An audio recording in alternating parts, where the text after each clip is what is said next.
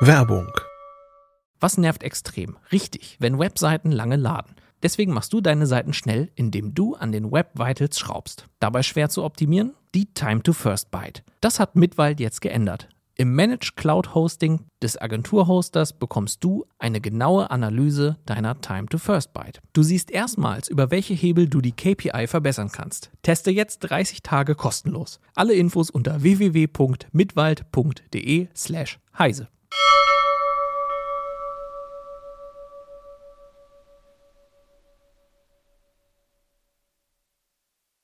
Hallo, frohes Neues erstmal. Wir werden heute über den 33C3 sprechen und über die neue Kaby Lake Generation von Intel. Außerdem hat Alex China Smartphones mitgebracht. Bis gleich.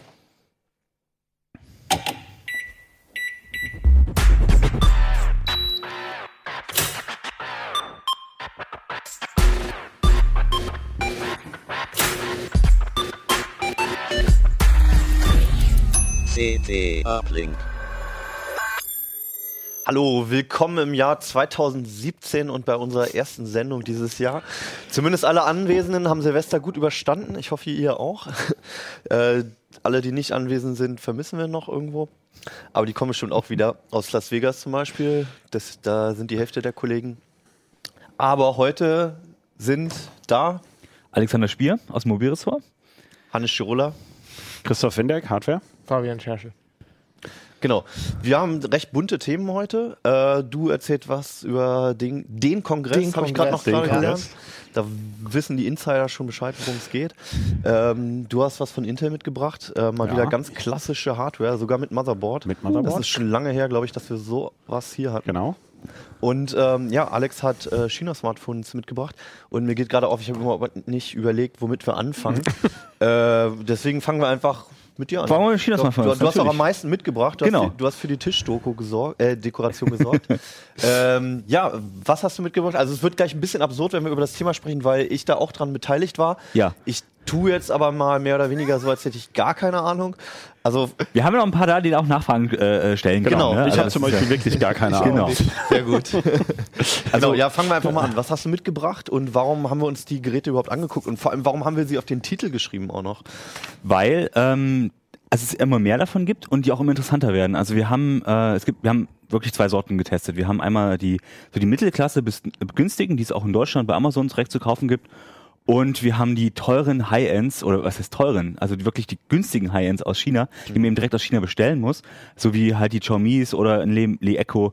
Ähm, die muss man direkt in China bestellen, kosten dann so 200, 300 Euro, aber ist halt High-End-Hardware drin. Vielleicht sagst du nochmal, also äh, was, was definieren wir als China-Handy, China-Smartphones? Weil da gab es ja bei uns in der Redaktion Ja. auch schon Diskussionen, weil alle gesagt haben, ja, die Smartphones, die kommen ja alle aus China, die werden ja da produziert. Genau, aber wir meinen wirklich chinesische Marken, die auch wirklich äh, eigentlich sich auf China konzentrieren oder direkt aus China auch versenden. Also wir haben zum Beispiel ähm, die bei Amazon, die man bei Amazon bestellen kann.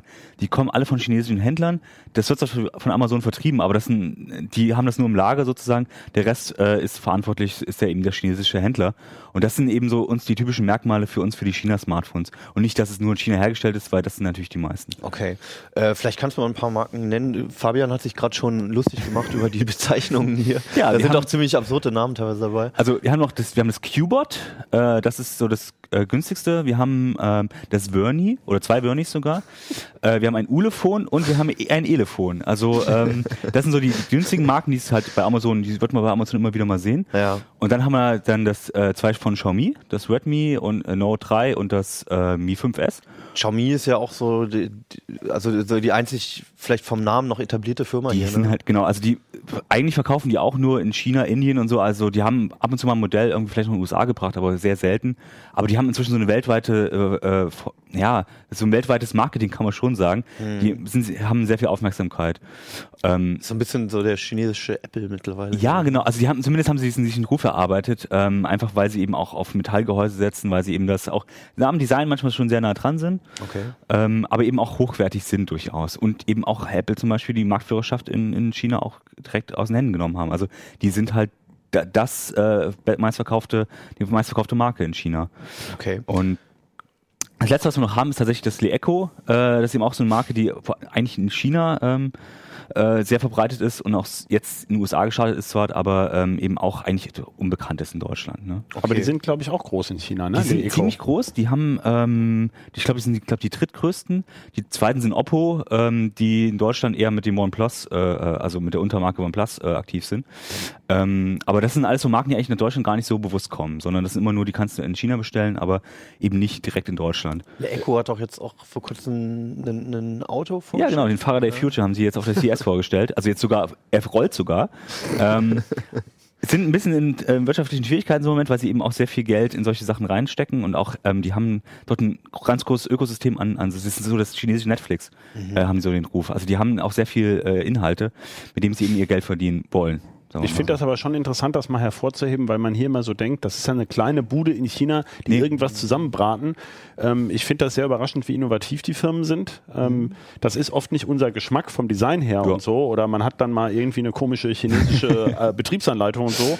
Und man diese ganzen Support-Fragen finde ich persönlich halt auch immer schwierig. Ne? Aber ähm, von der Technik her, mir ist das aufgefallen Ja. hier bei diesem ähm, beim iPhone 7 auch mit dem Analog-Audio, Le Maker heißen die ja, glaube ich, ist ja auch ein Brand von denen, wenn ich das verstanden Äh, habe. nee, das ist Le Echo und das Ja. Gerät heißt Le Max 2. Ja, aber die haben ja doch auch diese Thunderbolt äh, so, haben- Audioschnittstelle sehr früh gemacht. Ja, die waren da die sehr haben- früh dran, auch beim Genau. Zubehör. Die haben auch nur dieses. Und ähm, das ist erstaunlich, äh, also von wegen Abkupfern oder sonst wie, das kann man Nee, eigentlich nee. so gar nicht mehr sagen. Ne? Ja. Muss sagen, die sind technisch auf dem gleichen Stand. Also auch die benutzen dieselbe Hardware und sind teilweise auch wirklich so, äh, teilweise sogar aggressiver als zum Beispiel Apple zum, in solchen Angelegenheiten. Einfach, weil die auch eine große Bandbreite in China haben. Und die Leute das eben dann eben, man hat die Billiggeräte, klar, aber man hat eben auch die vielen teuren Geräte und es gibt den Markt dort dafür. Deswegen ähm, kann man das so gar nicht so sagen, dass es schlechte Geräte wären. Also zumindest die High-Ends sind wirklich eigentlich überzeugend. Genau, lass uns doch mal ein bisschen über die Hardware sprechen. Also China-Handy, irgendwas, alles, wo China irgendwie drauf gedruckt ist auf dem Produkt, ist ja bei uns immer noch so äh, erstmal in Verbindung mit, mit billig. Ne? Ja. Und äh, wenn man jetzt hier aber auf den Tisch guckt, ähm, dann haben wir irgendwie einen Haufen Geräte aus Alu. Und, Genau, also sehr viel eins Metall. Sogar aus Pseudoholz. Ja. Aber Also das sieht jetzt, das sieht jetzt halt nicht nach Billigschrott aus, ne? Das ist jetzt, wenn da jetzt LG oder, oder Samsung oder was auch immer draufstehen würde, ich weiß nicht, wie geht's euch? Also Ja, das sieht schon ganz, ganz edel ich würde es jetzt ja. so nicht erkennen gleich. also wir haben wirklich Farben sind ein bisschen merkwürdig. Aber Okay. Apple Ja, aber- hat ja auch Ja, merkwürdige ich wollte gerade Farben. sagen, Die gehen genau den Gold. Geschmack, ähm, auch so, also wirklich diesen asiatischen Geschmack folgen die halt. Es gibt natürlich auch das Silber dann, aber ähm, da gehen sie halt auch mit mit äh, Apple dann, die da eben genau auch auf diese Märkte auch zielen. Was ist Pseudoholz? Ja, ja, es sieht aus wie Holz, fühlt sich an wie Holz, ist aber wahrscheinlich Plastik. Es sieht aber wirklich erstmal aus. ja, wie ja. Holz. Also so auf den ersten Mal, und es fühlt sich auch so an, es hat Struktur, komischerweise. Also das ist Ulefone Max, äh, nee, Max heißt es? Warte mal, ich kann schon wieder vergessen, wie alle heißen. Schau mal nach. Ne?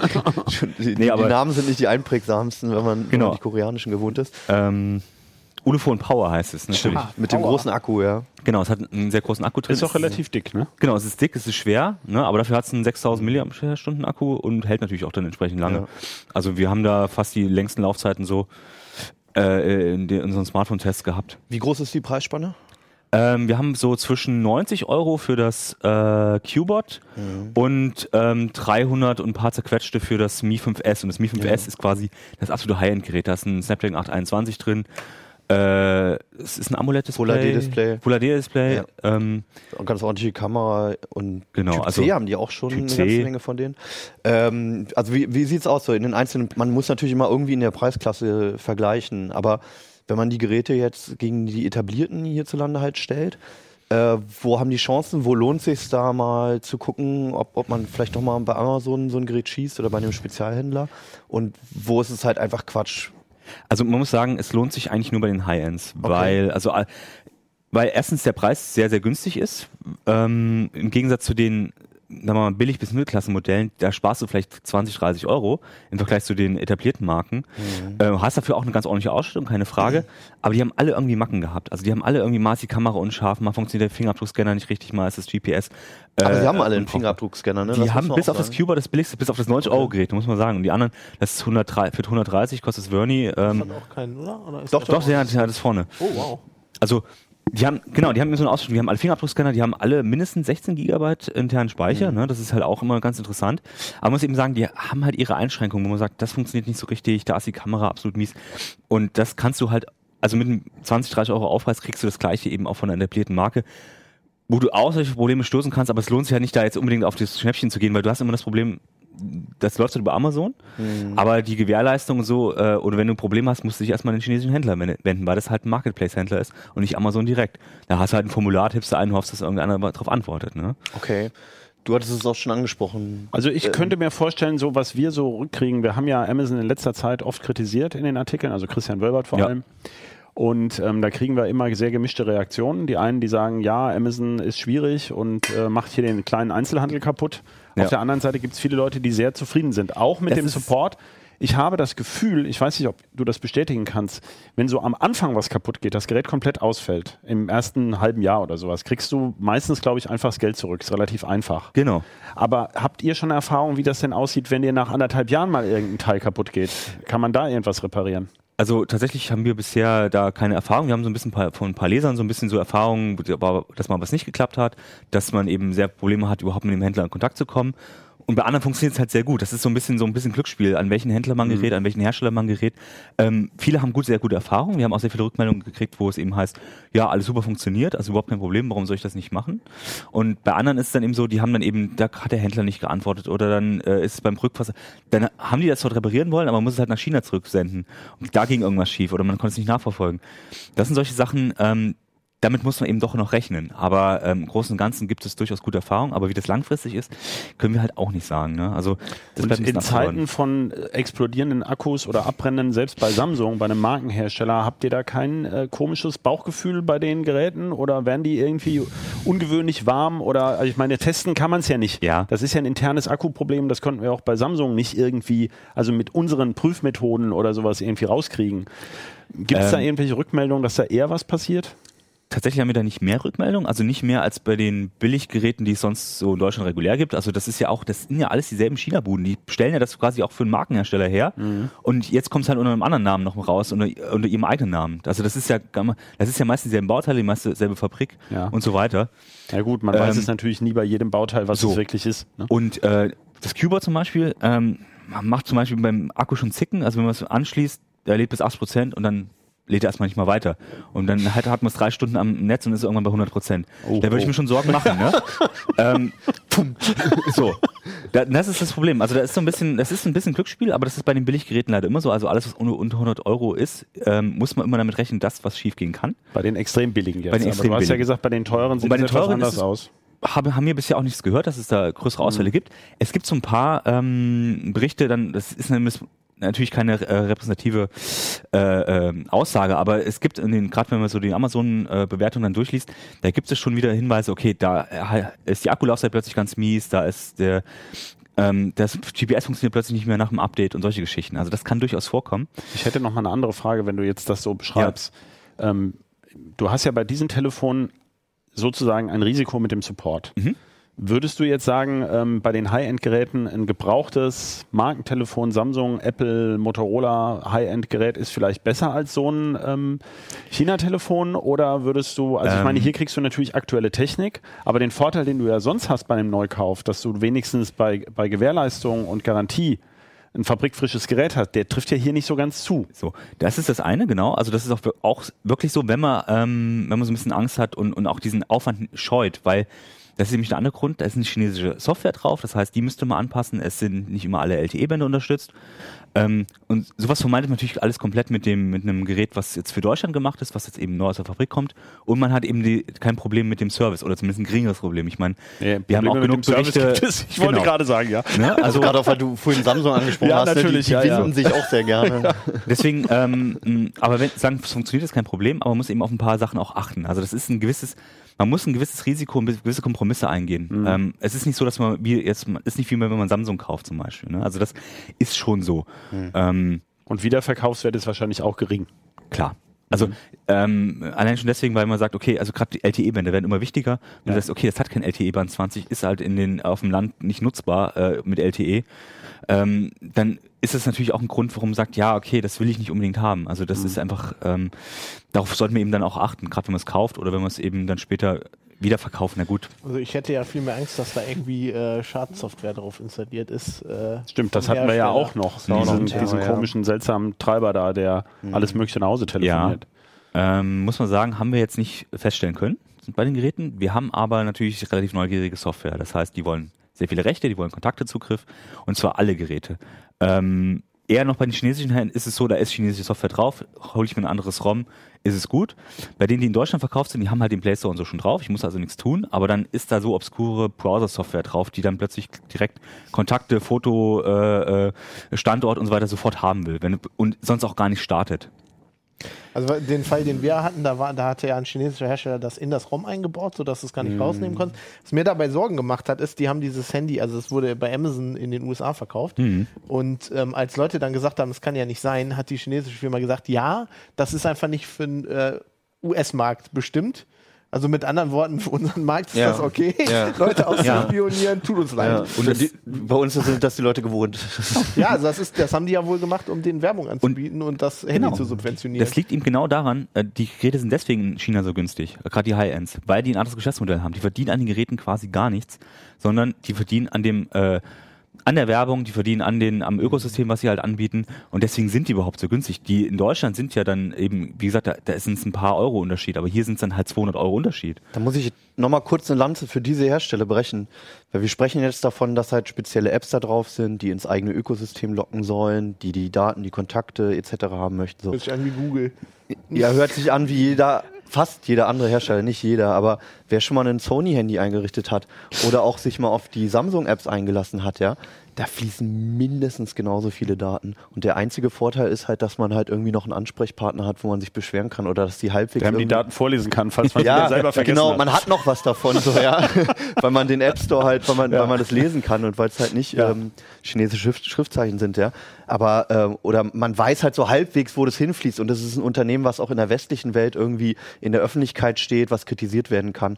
Ähm, die sind halt alle fernab und außerhalb unseres Rechtsraums. Aber diese Datensammelei, ne, die ist auf jedem Handy drauf und am liebsten wollen die alle, dass, dass du halt in, nur in ihrem Ökosystem sich bewegst. Also was ich auch eher meinte, ist auch, ähm, ich meine, das hat Daten abgegriffen, aber das Problem ist auch eher, wenn die an dem ROM rumfummeln. und du hast ja was von was Versteckten wirklich Genau, gesprochen. ähm, ja. das Problem ist auch, dass sie halt manchmal einfach Fehler machen. Sobald irgendein, richtiger Hacker Klar. das rausfindet, äh, Ja. hast du dann irgendwie eine Root-Lücke in deinem Ja. Handy.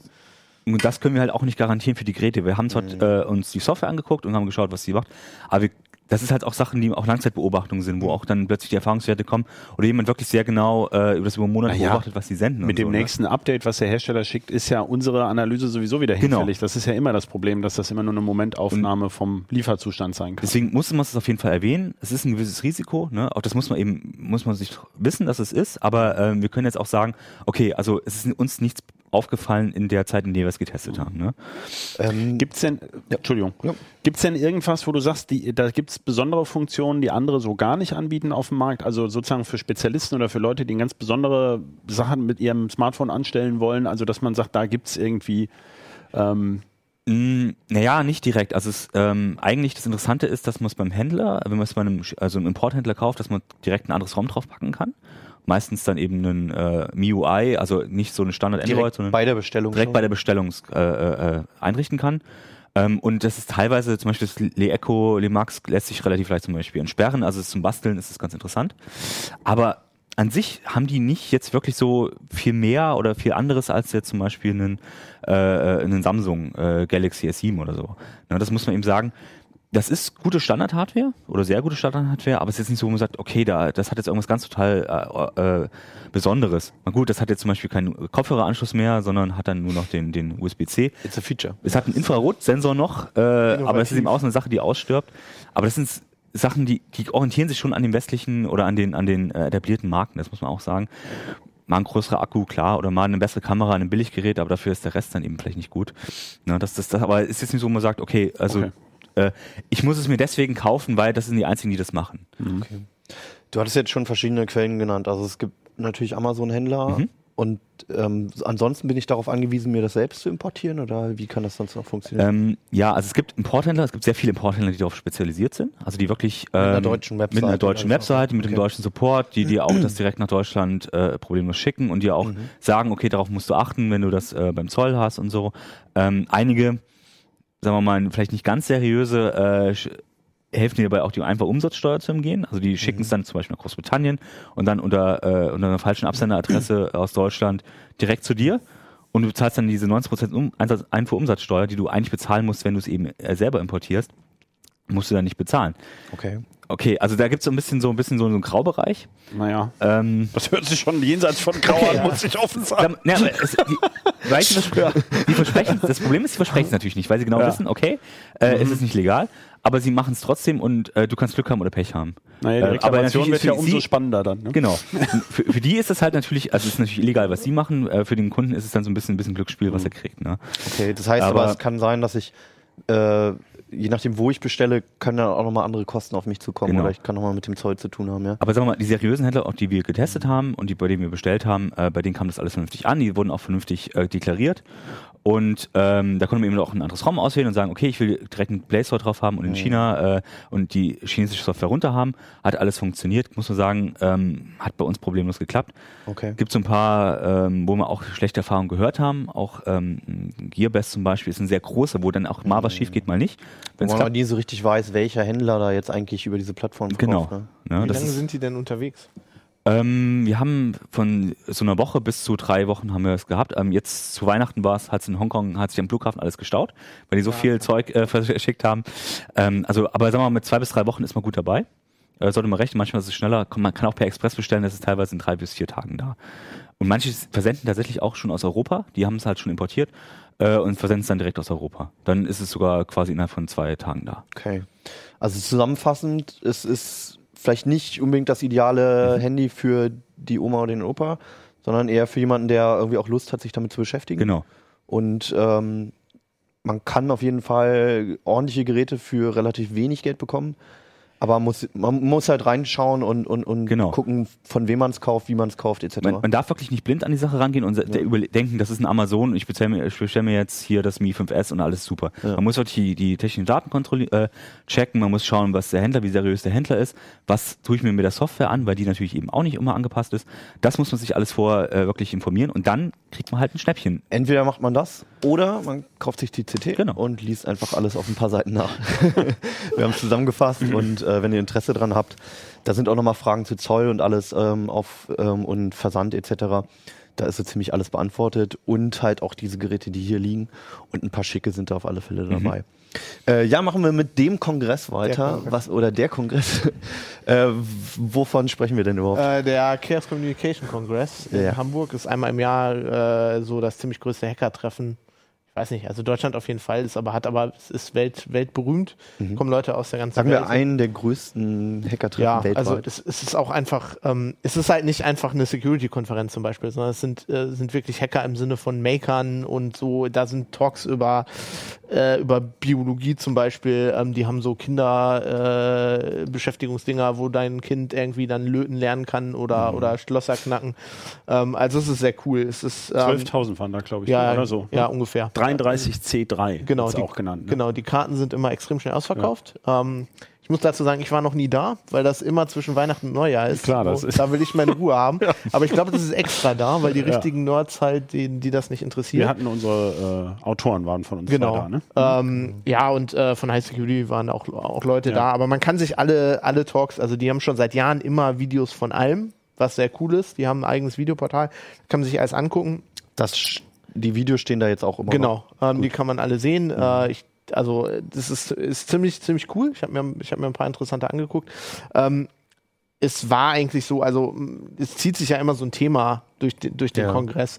Ähm, und es ist eigentlich immer noch, also dieses Jahr so eine, so eine Weiterentwicklung vom, von den letzten Jahren. Also Überwachung. Ähm, es Es gab auch ein offizielles Thema, ne? Ähm, ja, jetzt wo du mich fragst, ich weiß gar nicht, was das war.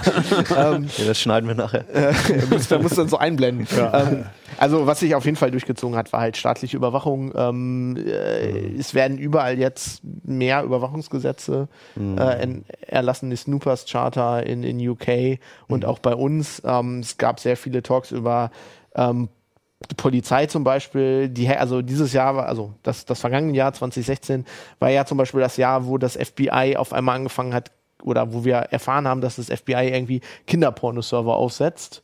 Ne? Also nicht irgendwie, äh, wenn die so einen Server finden, den dann hochnehmen und mitnehmen, nein, den übernehmen, selber die Seite weiter betreiben und dann den Leuten, die da hingehen, äh, Trojaner unterschiebt. So, da, da gab es zum Beispiel einen Talk drüber von, ähm, von einem Weiß-Journalisten, glaube ich. Das war ziemlich interessant. Vor allem, weil die das halt überall auf der Welt gemacht haben. Ne? Also ähm, die, es gab mal ein Gesetz in den USA, das dem FBI, ich glaube, was war das, Rule äh, 41 oder so, ich habe es mir aufgeschrieben, weil ich mir sonst nicht merken kann. ähm, warte mal, wo war es? Aber nicht so die vor, ne? Ja, egal. Nee, Rule 41, genau. Ähm, dass du dass das FBI halt nur innerhalb seines Geltungsbereichs oder innerhalb des Geltungsbereichs eines Richters, ne, wenn sie sagen, wir haben jetzt eine äh, für einen Server irgendwie Durchsuchung oder so, das machen darf. Ähm, das haben die aber geändert, das Gesetz, und jetzt darf das FBI das überall.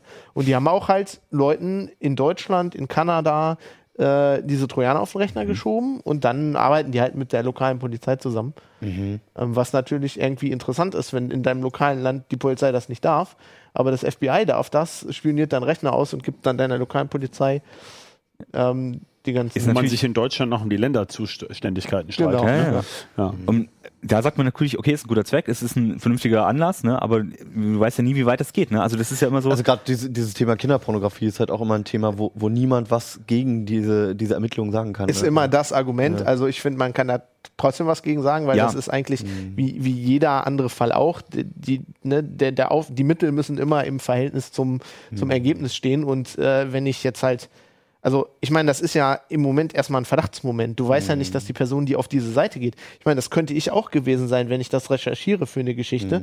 Ähm, ja, im Zweifel mache ich mich damit auch strafbar, aber es kann legitime Gründe geben, dass man da ist. Ähm, und dann schicken die dir erstmal pauschal äh, einen Trojaner auf dem Rechner. Das ist schon ziemlich krass. Also das, das war ein großes Thema. Ähm, Das ist äh, jetzt thematisch auch, also du hast mit äh, damit angefangen zu erzählen, dass Kindern äh, Löten beigebracht wurde dort.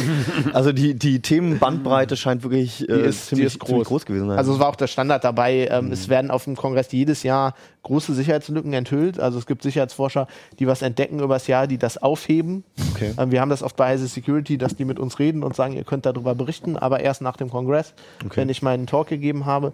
Ähm, da war dieses Jahr bei diesem Banking Startup N äh, Number 26 ja. ähm, aus Berlin. Fintech. Genau, da, äh, das ist halt so ein, so ein, so ein Start-up und die haben eine Banking-Lizenz gekriegt, was nicht oft vorkommt. Und die sind halt eine Bank, die, äh, da hat ein Sicherheitsforscher halt irgendwie rausgefunden, dass deren ganze Authentifizierung irgendwie nicht wirklich funktioniert. Also man konnte zum Beispiel, er konnte halt, ähm, die war, ist halt abgesichert, aber die Handy-App hat das zum Beispiel nicht vernünftig abgesichert, wenn du das über Siri gemacht hast und so. Und er konnte halt irgendwie, der hat den Dropbox, Daten aus diesem Dropbox-Hack genommen und hat deren API halt bombardiert und versucht, Kunden rauszufinden und hat so 33.000 Kunden von diesem Banking-Startup gefunden, hat dann rausfinden können, ne, deren Namen, Geburtsdaten und so, damit kannst du dann natürlich wieder ne, Ja. äh, da einbrechen. Also er hat es geschafft, äh, Geld zu überweisen. Wow. Äh, die haben halt so kleine Überweisungen gemacht, um zu gucken, wann springen die denn an. Ne? Und das haben halt hunderte Überweisungen sind rausgegangen. Er konnte den Kreditrahmen von 2000 Euro auf einem Konto komplett erstmal ausnutzen. Ähm, und das ist halt, die arbeiten dann immer mit der, mit der Firma zusammen. Also die hatten das schon, die Lücke schon geschlossen, bevor das am Kongress ein Thema war. Ähm, aber das war schon ziemlich cool. Und äh, was ich auch noch sehr, sehr cool fand, Carsten Nohl, der macht immer sehr viele Sachen. Ähm, interessante Talks. Der hat dieses Mal ähm, dieses Flugbuchungssystem. Also es gibt irgendwie so zwei, drei Firmen, die machen alle Flugbuchungen, wo, international, wo Reisebüros, Fluggesellschaften dranhängen. Das ist Servertechnik zum Teil aus den 70ern. Na klar. Da sind Datenbanken dran, die laufen in den 70ern. Die sind selbst für damalige Standards waren die noch nicht richtig abgesichert. Und ähm, zum Beispiel hat er gezeigt, wenn du, ein- wenn du ein Flugticket hast, dann ist da so ein QR-Code drauf. Du solltest du, es gibt total viele Leute, die, ha, ich fliege nach Hawaii, Instagram-Foto, Zack, ja. Selfie, bam. Damit kannst du unheimlich viel über eine Person rausfinden. Also du kannst, ähm, du kannst rausfinden, wer der ist, ne, wo der hinfliegt. Im Zweifel kannst du den Flug vorverlegen und den dann selber antreten mit einem gefälschten Ticket, weil die ja oft kommt nach wann, wo du hinfliegst, dann ko kontrollieren die ähm, ja an, am Gate nicht mehr deinen Pass. Also das machen nicht alle Fluggesellschaften. Dann könntest du zum Beispiel relativ einfach, du könntest wahrscheinlich das auch ändern. Ähm, und das Problem ist, dass wir jetzt ja voll die Vorratsdatenspeicherung haben bei, bei äh, also diese, diese Firmen, die das machen, die sitzen auch auf unheimlich vielen Daten. Die speichern ja heutzutage, wenn du im Flugzeug Ja. fliegst, wo du hinfliegst, was deine Essenswahl im Flugzeug ist. Äh, ich, also die speichern alle möglichen Daten. Und die äh, Belgier wollen das ja bei Bussen jetzt sogar, ne? Dann Genau. Die, genau. Ja. Das Und ist ja das dann ist- das nächste. Das, also die, ähm, wie soll man sagen? Also man setzt was, eine neue Überwachungsstruktur auf eine total unsichere Infrastruktur eine Daten, auf. das kommt genau. dann in eine Datenbank, die Genau. aus den 70ern ist Ja. und überhaupt nicht abgesichert Ja, ist. Also das ist wirft schon großartig. interessante Fragen auf. Es gab einen anderen Talk, ähm, wo sie irgendwie ähm, so Freisprechanlagen an Türen, weißt du, äh, gehackt haben. Die, die neuen von denen, die sind nicht mehr mit Draht verbunden, sondern haben eine SIM-Karte drin. Und du kannst unter Umständen mit den Dingern Premium-Nummern wählen. Du kannst die SIM-Karte rausnehmen, dann hast du kostenloses Internet auf den Anbieter von diesem Teil. Und du kannst damit natürlich, wenn du rausfindest, wo die Wohnung ist, was oft äh, ist die Festnetznummer noch irgendwie in dem Ding kodiert, dann kannst du rausfinden, wo die Wohnung ist, die Tür einfach aufmachen. Ähm, Aber das ist ja sowieso unser Lieblingsthema. Ähm, IoT. ja, Internet Smart of- Home ist natürlich Internet immer, wird immer besser, nimmt einen immer größeren Raum bei Sicherheitskonferenzen ein, Ja. wie schon seit Jahren vorhergesagt, wie von uns immer wieder ganz klar, schon seit Jahren schlagen wir drauf ein und man kann es immer gar nicht glauben, was für Fehler eingebaut werden. Also zum Beispiel Schlösser hatten, es gab einen Talk Mhm. über, über IoT Smart Home Schlösser. Da waren welche dabei, die kosten, weiß ich nicht, so ein Smart Home Schloss kostet 120 Euro, so in der Also ein, Größenordnung. ein Schloss, was man per Bluetooth oder WLAN vom Genau. Smartphone aus öffnet Genau, und für, das dein, dann für deine Haustür. für die Haustür, genau. Aber das hat eine Absicherung wie ein 2 Euro, äh, so ein Padlock, was du kaufst. Da kannst Also das du, Mechanische meinst du? Genau, da kannst du mit okay. so einem Metall, Ja. dünnen Metallschirm einfach rein in das Schloss und zack ist offen. Andere haben Da musst du noch nicht mal elektronisch irgendwas hacken. Nee, und bei anderen, okay, die sind halt sicherer, die sind stabil Mhm. gebaut, aber dann hat irgendwie ein Sicherheitsvorteil hat zwei Tage gebraucht, um irgendwie rauszufinden, wie das Ding mit der Cloud kommuniziert und das zu entschlüsseln. Also die, äh, die, also das, das verbindet sich mit deinem Handy und dein Handy Mhm. äh, redet dann mit dem Cloud-Server vom Hersteller. So, und über Bluetooth, ne, mit dem Handy. Und das hat er halt rausgefunden und dann kannst du halt beliebig, beliebige Schlösser öffnen. Das ist ja eben genau der springende Punkt, was, was ich so gar nicht verstehen kann. Bei den Autodiebstählen hat man ja eigentlich diese elektronische Wegfahrsperre. Und ich habe lange gebraucht, um zu kapieren, dass man ja in jedem Auto mittlerweile diese ODB2-Schnittstelle haben muss, damit der TÜV drankommt. Deswegen darf man die auch nicht blockieren.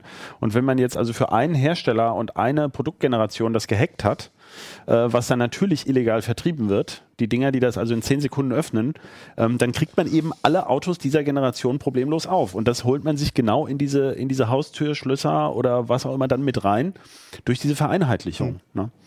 Das finde ich halt so, so irre, dass das ja diese Fehler immer wieder neu gemacht werden von jedem Hersteller, der einfach nur dasselbe Prinzip auf eine andere Anwendung überträgt und exakt dieselbe Fehlerkurve noch Ja, das passiert so lange, solange es, halt, wahnsinnig. solange es halt keine wirtschaftlichen Konsequenzen hat. Ne? Ja, also ich habe mehrere Talks gesehen, wo halt Sicherheitsforscher gesagt haben, äh, das kann eigentlich nicht so sein. Also wir haben jetzt, diese Dinger sind nicht für Sicherheit designt. Also die werden designt auf Features und dann ship it.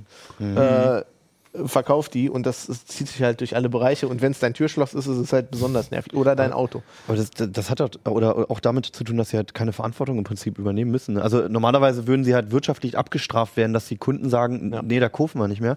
Aber ähm, dass halt jemand auch dir ein Sicherheitsprodukt verkauft, ob es nun halt ein Türschloss ist oder auch ein Mail-Account oder weiß ich was so, oder einen, einen Sony-Spiele-Account ähm, und dass er einfach mal vom, vom Gesetz aus dafür garantieren muss, dass das halt mal sicher bleiben muss. Das ist halt nicht der Fall, ne? sondern du kannst halt auf den Markt schmeißen, was du willst. Und wenn es passiert, dann ist der Kunde halt. Ja, der, das, der das Arme. Problem ist halt auch, also wir haben da ja schon mal drüber gesprochen in der Sendung, dass das halt Das werden wir auch immer wieder. Ja, tun. ja. Dass das, Bitte, ja. Dass, dass das so cutting edge. Also für uns ist das alles, für uns ist das alles verständlich und wir sind alle Nerds und wir kapieren das alle. Und die Politiker und die Leute, die das regulieren müssen, die verstehen das nicht, weil es zu neu ist.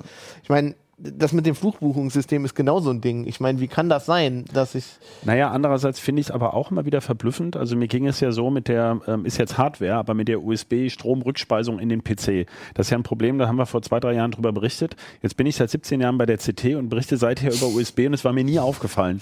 ähm, sowas finde ich auch immer wieder den Hammer, wenn wir das jetzt so sagen. Hinterher ist man natürlich immer schlauer. Klar. Wenn du jetzt sagst, seit den 70er Jahren bestehen diese Lücken und da braucht man jetzt 2017 den äh, 33C3, um drauf zu kommen, hey, das kannst Naja, du übrigens so einfach also missbrauchen. ich glaube- Dann scheint es ja nicht so offensichtlich ich zu sein. glaube, das dass das andere Leute auch schon wussten. Ach so. Ich glaube, vielleicht fliegen Leute schon seit 20 Jahren umsonst, Ach die so, sich ja. jetzt ärgern.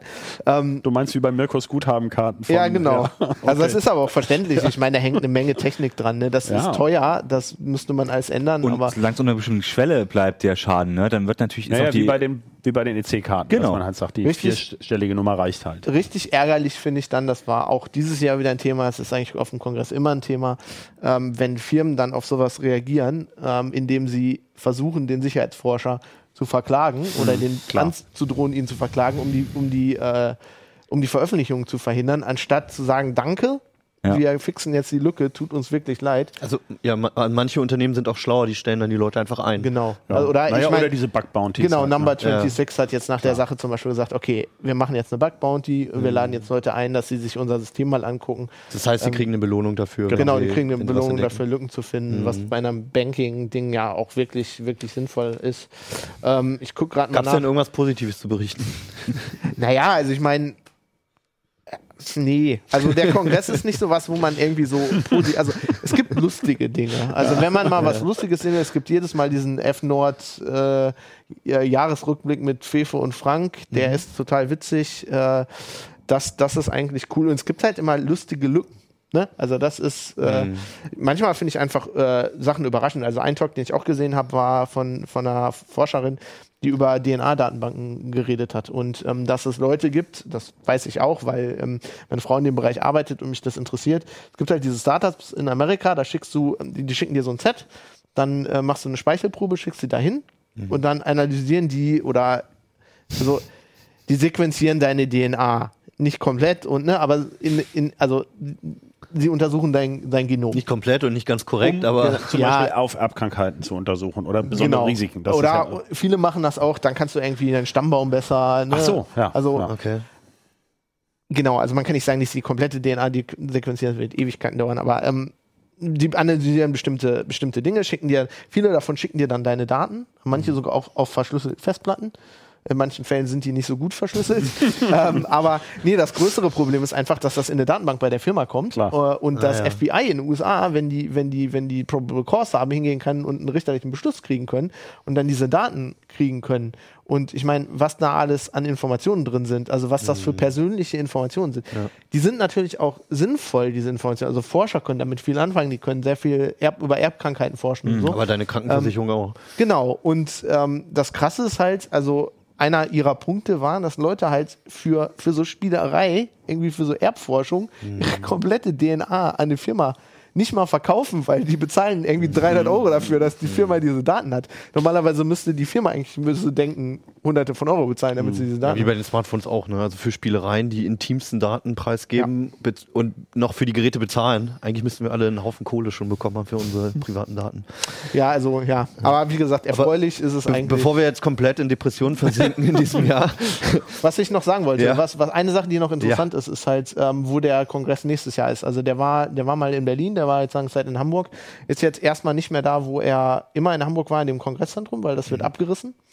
Ähm, das ist jetzt interessant, wo der, wo der als nächstes hinkommt. naja, Äh, in dem Jahr werden wir es gewusst haben. Genau. Und äh, wenn ihr da mal hin wollt, ähm, da müsst Danke, dass du ihr, die Spannung genommen hast. müsst ihr euch rechtzeitig die Tickets sichern, weil die sind immer extrem schnell ausverkauft. Aber wenn man die haben will, das ist Da wie, gibt es immer Kontroversen drum, ne? Auf das Ja. Karten und weiß ich, wie sie vergeben werden ist und so. Das natürlich, dann stürzt immer das System ab. Darüber Ja, ja. sprechen wir dann, wenn es Ja, soweit das. System gehackt, oder?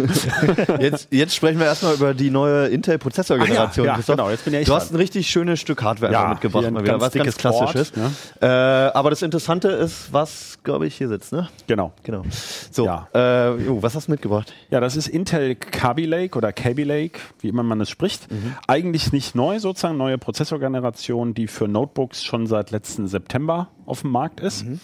Und jetzt eben für die Desktops gekommen ist. Also das ist hier ja ein klassisches Desktop-PC-Mainboard mit, alle hier von Gigabyte ist jetzt so ein neuer Brand von denen Aorus mit Top-Ausstattung, also für Übertakter jetzt in dem Fall.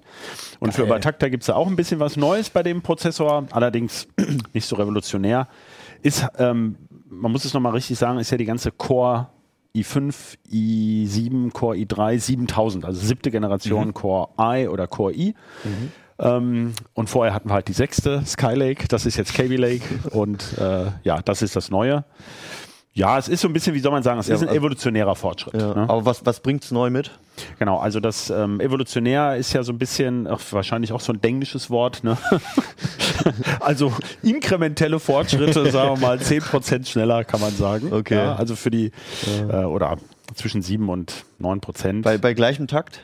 Nein, der taktet eben höher und da kommt auch die Ah. Geschwindigkeit her. Er ist aber ein bisschen sparsamer trotz des höheren Takts. Also Okay. sagen wir mal, unter Last ist der Prozessor effizienter oder sind die Prozessoren, das sind ja, ist ja eine ganze Reihe, fast 40 Stück, die sie jetzt vorgestellt haben.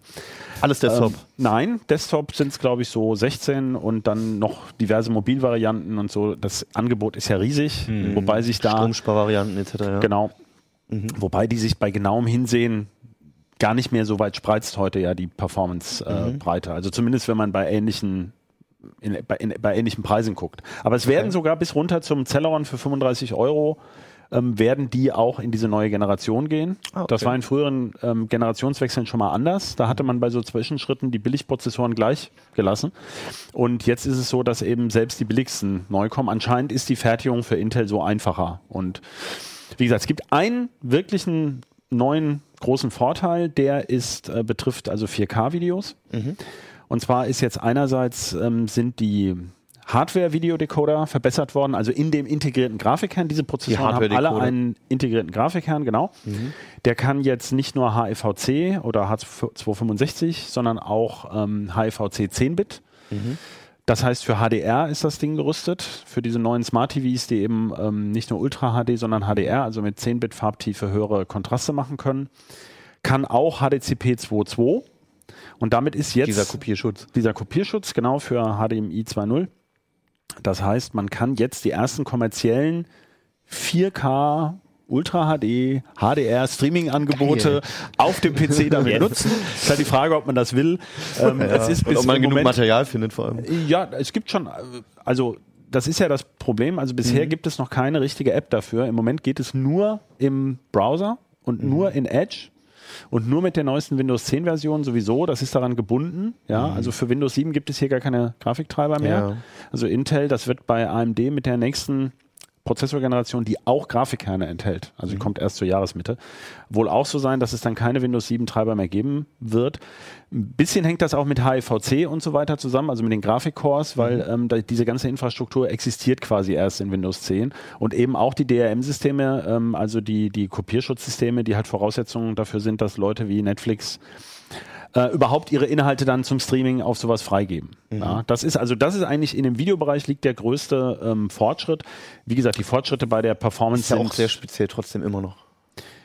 Ja, vor allem, weil es eigentlich den Media Center PC, äh, das ist ja, sagen wir mal, da bin ich ja besonders kritisch. Also ich glaube, dass das so nicht läuft, weil das möchte man ja eigentlich auch mit der Fernbedienung zum Beispiel steuern. Und wenn das jetzt nur im Browser läuft und also für jede, für jede Streaming-Portal eine eigene App nötig ist, die wieder eine eigene Bedienoberfläche hat, ja, ähm, äh, der- das Ziel von Netflix, Amazon Prime und sowas ist ganz offensichtlich, in die Geräte zu kommen. Amazon verkauft ja nun das Fire TV zum Beispiel sowieso selber und oder die offenbar, wir wissen das nicht genau, aber man sieht ja, dass Samsung und LG zum Beispiel die Apps sehr aggressiv integrieren oder sogar damit werben, dass sie jetzt einer den ersten Fernseher haben, der das halt alles kann. Ich vermute, dass da eben auch Geld fließt. Also Mit Sicherheit, ne, ja. ist, ist Auf äh, sehr Fall. wahrscheinlich. Ja. Und dass sie kein großes Interesse haben, das auf dem PC überhaupt zu bringen. Ah ja, man kann auch sagen, Cyberlink, ähm, dieser Hersteller von Power DVD, diesem Software-Codec, die haben angekündigt, dass sie jetzt äh, noch in diesem Jahr einen Software-Decoder für Ultra HD Blu-ray auch bringen werden, für eben Windows 10. Haben sie noch nicht in direkten Zusammenhang mit Kaby Lake gesetzt, aber wir vermuten ganz stark, dass es damit zu tun hat. Es ist eben einfach der, der erste Prozessor, der das jetzt so kann. Okay. Sollten die sich nicht langsam mal umbenennen? Wer? Von Power DVD? Power DVD, ja, das ist, äh, ja, ist irgendwie komisch. Ne? Ja. was man noch sagen muss, ähm, die, deswegen habe ich auch das ganze Mainboard mitgebracht. Also es gibt auch neue Chipsätze, aber ähm, das heißt, die heißen jetzt Serie 200. Also vorher hatte man den, den, den High-End-Übertakter-Chipsatz, mit dem man halt diese Overclocking-Funktion dieser speziellen K Prozessoren nutzen kann. Da musste man immer den Z-Chipsatz haben oder muss man weiterhin. Also der hieß also Z170, das war der Serie 100 Chipsatz. Jetzt heißt er Z270 und dann gibt's halt noch ein H170, Q170 und jetzt H270, Q270 und die Unterschiede sind aber so gering. Intel wollte da eigentlich noch dieses neue 3D Crosspoint ähm, Speicher. Das ist ein, eine Konkurrenz zu Flash. Da sollen noch so Module kommen, die da Obtain Memory, die man draufstecken kann in diesen M2-Slot hier. Das ist aber super speziell und das haben sie noch nicht fertig bekommen, peinlicherweise. Also das ist alles so ein bisschen, wie soll man sagen? Bastelei. Äh, ach so, das muss man noch dazu sagen. Ja. Zu dem Netflix UHD, HDMI 2.0, Ja. Der Prozessor selber kann immer noch kein HDMI 2.0 von sich selbst aus. Also man muss ein spezielles Board kaufen, wo dann auch ein HDMI 2.0 Wandlerchip drauf ist. Na gut. Und das sind noch relativ wenige. Bei den Mini-PCs, also Intel hat ja diese NUCs, Ja. diese, diese Next Unit of Computing, diese, diese Mini-PCs, die kommen jetzt auch mit Kaby Lake. Das sind aber nicht die Desktop-Varianten, sondern das sind die eigentlich schon seit September äh, existierenden. Diese Mobilvarianten. Die Mobilvarianten, die es auch schon in Notebooks Okay. gibt. Und die haben alle einen HDMI 2.0 Chip drin von Intel die. Gibt auch schon, ähm, ASRock baut auch so einen. Ja. Schon. Damit, damit haben wir das ja auch getestet. Also das funktioniert. Ja. Und ähm, interessant ist nur, dass wir noch bei keinem Notebook das als Feature gesehen haben. Dass also das HDMI 2.0 angebaut ist. Obwohl Ja? sie es eigentlich könnten. obwohl sie es im Prinzip könnten. Der Kopierschutz funktioniert interessanterweise auch über HDMI 1.4. Dann kann man zwar 4K sehen, aber nur mit 30 Hertz. Also das ist, ich merke schon, also ihr seid da gar nicht so richtig im Thema. Ja, das ist so. Das Ja, wisst ihr ich alles damit nicht mehr beschäftigt. Ja. So, Also ah. das letzte Mal habe ich mich deswegen mit äh, beschäftigt, weil ich nach einem Receiver geguckt Genau. habe und irgendwann dachte ich so, ach nee, komm, wart's noch ein Jahr. Genau. Ja, das ist eben auch einer der Gründe, warum ich denke, dass das mit dem Media Center PC immer spezieller wird, weil das ist so komplex rauszukriegen. Was kann das Ding denn nun spielen?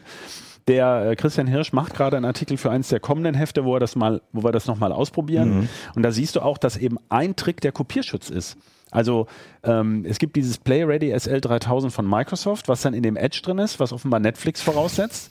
Das unterstützt aber der Chrome-Browser nicht. Deswegen wird das wohl nie auf den Chrome kommen. Also wir wissen es halt einfach nicht. Anfangen Bin nach, man nach Ja, Edge das bin ist- ich nicht mehr Das mitgekommen. ist wirklich, das ist total irre, ja, was da, was da äh, abläuft. Deswegen ist das mit diesem, mit diesen Streaming-Fähigkeiten. Wir wissen auch nie, wie wir damit adäquat umgehen sollen, Also weil ich- es so speziell ist. Also, ja. also was ich dazu sagen kann mal, ist äh, der, den Eindruck, den du, den du hast, dass halt die, die ganzen Streaming-Anbieter und so und dann wirklich ein starkes Interesse daran haben, halt irgendwie über geschlossene Systeme zu Ja. streamen. Halt über, ob es jetzt über Chromecast, über, über einen eigenen Stick oder übers Handy oder was auch Ja. immer ist halt und nicht über diese, diese offenen Betriebssysteme über den PC halt. ne, Aber ist doch eigentlich witzig, wenn du mal drüber nachdenkst. Also wir reden die ganze Zeit über die Virtualisierung oder online, also weg vom Print. Ja. Ist ja nun gerade unser Ja, klar, Problem. ja, klar. Und die koppeln quasi wieder das Erlebnis an ein Device. Ja, Ja. das ist eigentlich total irre. Ey, die wollen das halt die Kontrolle haben. du-? Ich glaube, ja, die Rechte, äh, also die, die, die, die Content äh, Natürlich. Producer finden das natürlich total Und wer, wer Ja, auf ja, dem Amazon-Stick halt irgendwas äh, guckt, Ja. der guckt halt äh,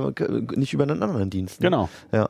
Okay, aber trotzdem, trotz alledem, ähm, also wer nicht mitgekommen ist, ne, hier steht es nochmal ganz detailliert Das drin. Mainboard hat LEDs. Ja, das Mainboard hat auch noch tolle bunte LEDs. Geil. Das können wir jetzt natürlich schlecht zeigen. Man kann sogar so eine Licht-LED-Leiste, also Ja. so ein LED-Strip anschließen und den dann über eine Software beziehungsweise vom BIOS-Setup aus. Das machen jetzt auch mal mehr. Ich, Steuern? schon- ich glaube, Asus macht das auch so ein Ding, Ja, oder? natürlich, das machen diese Boards von Asus. Das kostet Gigabyte wahrscheinlich dann ASRock. drei Euro mehr oder so. höchstens, Naja, das oder? Board, das hier ist ein 230 Euro Board mit halt hier wahnsinnig vielen Spannungswandlern, um das Ding da zu übertakten. Ähm, das ist halt sehr aufwendig, muss man nicht unbedingt dran rücken. Gibt es mittlerweile genug Boards? Also habe ich ein bisschen Auswahl, falls ich dann wirklich auf äh, Ach Lake so, gehen möchte? Moment, das ist ja noch der, der, Ja. der, der Lake, also mit dem BIOS-Update laufen die auch auf den alten Boards. Das heißt, es gibt noch so. nicht mal einen Grund, das neue Board zu kaufen. Okay, und es gibt auch BIOS-Updates, ja? Es gibt auch ja? BIOS-Updates, Okay. wobei man da natürlich immer wieder, wie bei jedem Generationswechsel, das Henne-Ei-Problem hat. Also wenn du das jetzt neu kaufst, Ja. dann kann es sein, dass der Prozessor, den du ebenfalls neu kaufst, da drin ja erstmal gar nicht läuft, weil du ja jetzt einen alten Prozessor bräuchtest, um das BIOS abzudaten. Ja, das, über- äh, da gibt's natürlich dann so einen Wechsel und nach ein paar Monaten ist das egal. Bis dahin werden aber die alten Boards sowieso aus dem Markt raus sein. Also man kann vielleicht vereinfacht zusammenfassen, ähm, man kann den Prozessor jetzt kaufen, wenn man nicht mehr Windows 7 Ja, nutzen will. Also Ja. es geht nur noch mit Windows 10. okay. Dann hat er kleine Vorteile bei gleichem Preis. Ja, Das heißt, wenn ich jetzt sowieso mir eine Neuanschaffung genau. äh, Dann mache, dann, kann man dann den, greif halt zum neuen. Genau, So. kann man den eigentlich Ja. gut nehmen. Und man kann auch die neuen Boards nehmen, denken Ja. wir. Wir können die noch nicht, also testen konnten wir sie jetzt noch nicht. Die kommen jetzt erst Ja. auf den Markt, das planen wir natürlich. Aber die Unterschiede sind minimal. Ja, Okay. Und, ähm, Das heißt, eigentlich braucht sich niemand um die Dinge bislang Gedanken zu machen, außer du willst sowieso was Neues kaufen. Dann greif halt Genau, also ein. Upgrade zum Beispiel von. Skylake lohnt in, also in praktisch keinem Fall. Außer Okay. man ist jetzt halt so ein Freak, der genau weiß, wie das mit Netflix und mit 4K und so weiter. Dann, okay, man will aber, die 7% haben. Es Die gibt ja auch Leute, 7%? Die wollen die Ja, 7% Schneller haben. schneller, ne? Das ist Naja, immer so. gut, aber da gibt's ja auch Prozessoren mit mehr Kern. Das muss man ja vielleicht nochmal dazu sagen. Das ist natürlich das viel spannendere Thema, ist natürlich AMD mit Ryzen oder äh, Risen oder wie auch immer man, wahrscheinlich Ryzen. Ähm, die haben allerdings, finde ich ein bisschen enttäuschend, jetzt gestern auf der CES in Las Vegas noch nicht so richtig die Katze aus dem Sack gelassen. Also dafür, dass er eigentlich 2016 kommen sollte Ah. und wir schon Gewehr bei Fuß stehen, ist es wirklich total spannend. Ja. ja. Aber ähm, es ist immer noch ganz unklar, wo liegen so die Preise, wie sehen die Hört sich Boards nach aus. AMD an. Naja, naja. Es ist aber endlich, mal, endlich passiert mal was, wo du sagst, okay, jetzt haben die endlich mal wieder Konkurrenz, Ja. ne? Und du denkst, bist du echt heiß drauf, weil ich meine, das ist schön, aber das ist so minimale Verbesserung. Denkst du, ja, okay, ich brauche jetzt nicht ja, wirklich. wir hoffen sehr drauf, dass Ja. da mehr Bewegung reinkommt. Genau. Genau, und dann kommst du nochmal in die Sendung rein, wenn sich da was tut. Ja, klar, natürlich. Auch wenn es die bis dahin noch gibt. Ja. Aber Hoffen wir mal. Oh, das sieht gut aus. Der Aktienkurs ist mittlerweile, hat sich stimmt, letztes das- Jahr Hätte ich mal verdreifacht oder ja, sowas. Ne? Hätte ich mal vor einem Jahr Aktien gekauft. Ja, verdammt. die sind auch in den Spielkonsolen drin und so weiter. Äh, apropos Spielen. Äh, Oh ja. Fabian wollte uns unbedingt noch ein Video zeigen, was äh, einfach mal angucken und äh, Fabian kann ja mal kommentieren, worum es überhaupt geht und warum man sich das anschauen sollte und warum alle aus dem Haus sind Ich, ich bin ja hier der, der El- Elite-Spieler des Hauses. Schade, dass Martin nicht da ist, weil wir hatten gestern Nacht. Deswegen wurdest du auch eingestellt damals, ne? Ja, ich glaube schon. Das, also Donnerstagnacht, äh, Breaking News, äh, Erstkontakt mit Aliens. Dazu muss man sagen, Elite ist ja, äh, das Original Elite ist halt von 84, äh, sehr altes Spiel. Da Weltraumsimulation. Genau, Weltraumsimulation. Große Welt. Da, äh, offene Welt und so. Da gab es immer Aliens. Also wenn du einen Hypersprung gemacht hast, hast du immer eine gewisse Chance gehabt, dass sie dich aus dem Hyperraum ziehen. Und äh, die waren halt super mächtig. Also die haben dich dann eigentlich immer gekillt. Nur ganz kurz, wir hören gerade Fluchen aus der, aus der Regie. Das heißt wahrscheinlich, dass das Video noch ein bisschen braucht. äh, ich rede einfach noch ein bisschen. Ja, genau, Also, und es gab halt immer diese Aliens in den früheren Elite-Spielen und als, äh, als Frontier dann Elite Dangerous gemacht hat, vor was, zweieinhalb Jahren mittlerweile oder drei schon fast, ähm, haben sie halt nie verneint, dass es keine Aliens gibt und seitdem waren immer alle, ah, die Aliens kommen irgendwann so. Aber und weil man es aus dem alten Teil kannte, hat man es irgendwie erwartet, dass es dann doch nochmal irgendwann man- ein Element wird. Ja. Man hat erwartet, Da dass es es. kommt. Da sehen wir es jetzt. Also man springt durch den Hyperraum, ne? So sieht das normalerweise aus. Und äh, gestern hat er, das ist ein Video von der Xbox, hat der Spieler, der sprang durch den Hyperraum und auf einmal wird alles grün und jetzt wird's komisch, komische Geräusche und äh, Okay. das will man halt nicht. Wenn das passiert, das ist nicht gut. Und äh, er fliegt dann aus dem Hyperraum raus. Und dann kommt kommt was, also wenn man Babylon 5 gesehen hat, dann äh, sieht dieses Alien-Raumschiff, was da gleich auftaucht, ziemlich, ziemlich bekannt aus. so, Also so organisch, Genau. biomäßig. Ja. also man, man muss dazu sagen, Frontier hat ungefähr seit einem Jahr haben die so eine Storyline, wo sie halt so Alien Crash äh, Sites äh, eingebaut haben in das Universum. Die haben Spieler dann gefunden, die haben äh, Alien Ruinen gefunden und auf der Gamescom ähm, haben sie auch schon gesagt, ah, haben sie schon geteasert, jetzt kommen irgendwann die Aliens und ähm, aber dass das jetzt wirklich passiert ist, da das das hat viele Leute ziemlich äh, ziemlich aufgeregt. Also das ist schon, schon irgendwie cool. Also genau, so, genau, stimmt, sieht ihr seht das ja alles Also im Moment ist halt, ähm, das ist ein NPC, der ist wohl mit aus dem, aus dem Hyperraum rausgeflogen. Das andere Raumschiff, die Aliens, kommen jetzt von hinten. Das ist dieses größte Raumschiff, das aussieht wie eine Blume. Äh, wie eine Blume und ähm, also das ist schon sehr spooky. Die haben spookige Musik eingebaut. Das Ding dreht sich jetzt um, fliegt auf ihn zu und er denkt jetzt wahrscheinlich, oh das, Mann. das ganze, das Raumschiff ist jetzt irgendwie abgeschaltet erstmal. Genau, also er, das, irgendwas ist passiert, die Systeme funktionieren alle nichts, er kann nichts machen. Ach, deswegen ist rotes Licht. Genau, deswegen ist, Ah. ja, ist auch die Cockpit-Beleuchtung ist aus und ähm, so und äh, ja, das, man sieht jetzt das Schiff, das äh, macht irgendwas. Ähm, Im ersten Moment hat er wahrscheinlich gedacht, okay, jetzt, jetzt ist um mich geschehen. Aber eigentlich scannt das Schiff ihn nur und fliegt gleich wieder weg. Und ist das, ist das getriggert irgendwie, das Ei- Ereignis? Also kann man das selbst nachvollziehen? Hast du es auch schon erlebt? Nein, Oder? äh, ich habe es gestern Abend. Mein Problem ist, ich bin an einer komplett anderen Ecke der Galaxis. Also das passiert ähm, wohl nur in der Nähe, es ist eine bestimmte Region äh, in den Plejaden, wo halt diese, diese crash gelandeten Raumschiffe schon waren. Wenn man da viel durch den Hyperraum fliegt, dann passiert einem das. Da ich aber 22.000 Lichtjahre äh, davon weg bin, konnte ich das jetzt gerade nicht machen. Das ist sehr doof. Ich habe gerade so eine Expedition gemacht an, ans andere Ende der Galaxis und jetzt passieren die coolen Sachen und ich bin nicht da. Du beschäftigst dich schon ziemlich intensiv damit, Ich ne? spiele sehr viel Elite, ja. Ähm, Also wenn man das anfängt, da kommt man eigentlich nicht mehr raus. Muss ich echt mal, wieder muss ich echt mal anfangen. Also man muss dazu sagen, dass äh, das erste Elite war eigentlich so das erste Open-World-Spiel. Ja. Und zwar in den 80ern, also Ja. weit bevor GTA und so. Ähm, und hab, gestern habe ich nach 190 Stunden Skyrim deinstalliert, endlich. Weil ich alles durch hatte, bis auf die, diese dunkle Bruderschaft, weil die völlig verbuggt ist, die Quest-Reihe. Aber ja, jetzt hab also ich mein Leben Elite, mein Steam-Konto sagt, ich habe jetzt, glaube ich, 380 Stunden. Dazu, 380? Moment, dazu musst du sehen, das ist nur seit es das bei Steam gibt. Ne? Also das ist ungefähr, das ist weniger als die Hälfte der Zeit. ist wahrscheinlich nur ein Drittel von der Zeit, die ich wirklich Du hast in ja auch keine Kinder, ne? Nee, ich hab, ähm, und äh, ja, unter der Woche bin ich auch alleine Ja, zu das Hause. stimmt, du bist ja genau, so bist ja- nicht passieren, wenn es so weitergeht. Manchmal sitze ich halt. Ja, ja, ja.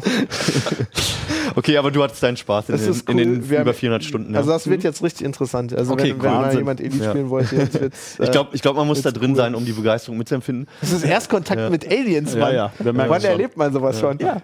Also wenn wir schon bei Science Fiction sind, dann will ich ganz schnell noch eine, eine Empfehlung aussprechen. Ich habe mir über die Feiertage The Expanse angeguckt und ich fand es echt geil. Also für jemanden, der irgendwie so alle Science Fiction Serien so mehr oder weniger durch hat, Äh, ich war begeistert. Ich habe es auch Hab schon mich so ein bisschen dran kann ich erinnert. mich anschließen, ist wirklich eine gute Serie. jeden Zweite. Staffel kommt Sehr gut. nächsten Monat. Haben wir auch noch Werbung gemacht. Schön. Sehr gut. Und jetzt machen wir noch Werbung fürs Heft. Kauft es euch, wenn ihr mehr Details haben wollt über die China-Handys, über äh, Cabby Lake und über 33C3 Naja, ist es online ganz genau, viel. also auf du kannst alle Online. Videos gucken. Genau. Ähm, äh, ja, wir haben auch darüber berichtet und man kann auf der Kongressseite alle Videos sehen. Cool. Alles klar, bis zum nächsten Mal und guten Start ins Jahr. Ciao. Ciao.